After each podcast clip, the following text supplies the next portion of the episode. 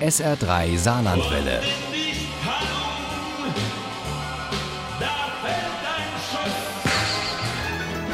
Der Krimi-Tipp.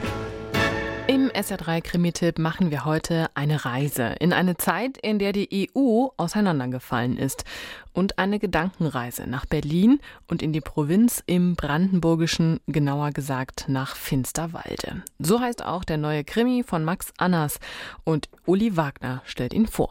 Der gebürtige Kölner Max Annas ist Journalist und hat viele Jahre in Südafrika gelebt und in einem Jazzprojekt gearbeitet. Inzwischen lebt er in Berlin und dort spielt auch schon sein dritter Kriminalroman Illegal. Einigen der Personen begegnen wir auch in Finsterwalde wieder.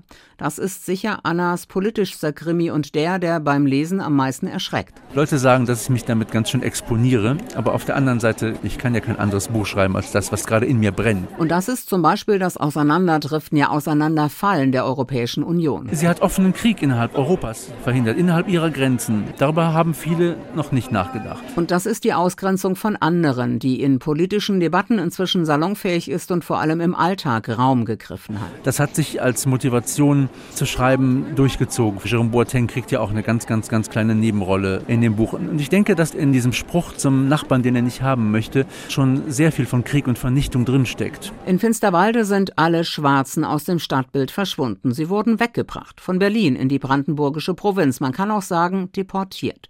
Tausende müssen sich da zurechtfinden, sie werden schwer bewacht und hin und wieder aus der Luft versorgt. Auch die Ärztin Marie wurde mit ihren Kindern Gotcho und Antoinette nach Finsterwalde gebracht, ebenso wie George. Ich habe mich sicher gefühlt, meine Mutter war Deutsche. Wie sie war Deutsche. Wir hatten auch deutsche Pässe.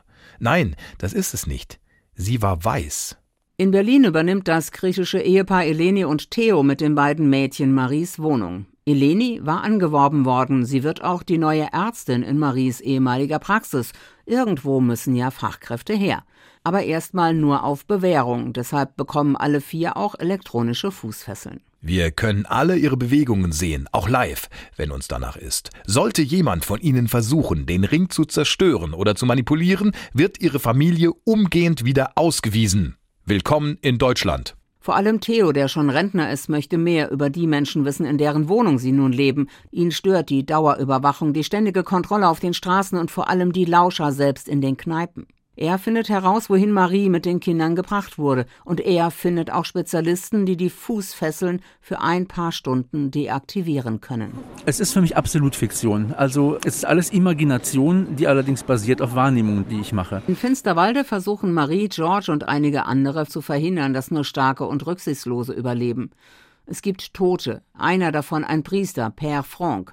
Auf dessen Handy ist ein Video von kleinen Kindern in einem Versteck. Wenn die Kinder wirklich noch da sind, werden sie verhungern. Die findet doch niemand. Gotcho, Maries Sohn, wird ganz verrückt bei dem Gedanken, dass da irgendwo in Berlin Kinder Mutterseelen allein und ohne Hilfe sind. Marie hat Angst, dass er auf eigene Faust versucht, aus Finsterwalde rauszukommen. Sie findet Freiwillige, die die Kinder suchen wollen, aber keinen Weg dorthin. Der entscheidende Tipp kommt von ihrer Tochter Antoinette, die vor der Verhaftung in der Schule viel über Kanalisation gelernt hat. Sie checkt Gullis und Abflussrohre und sie weist Marie, Kotsche und den anderen einen Weg aus dem Lager. Das sind alles keine Wahrheiten, das sind alles Stimmen, das sind alles kleine Puzzleteile und ich hoffe natürlich, dass das nicht geschehen wird. Dieser neue Max Annas ist ein sehr persönlicher und zugleich äußerst politischer Roman, ein Plädoyer für Europa und für demokratisches Engagement. Finsterwalde ist aufregend, spannend und verstörend im besten Sinne des Wortes. So klingt's auch. Finsterwalde von Max Annas ist bei Rowold erschienen. Das Buch hat 400 Seiten und kostet als Hardcover 22 Euro.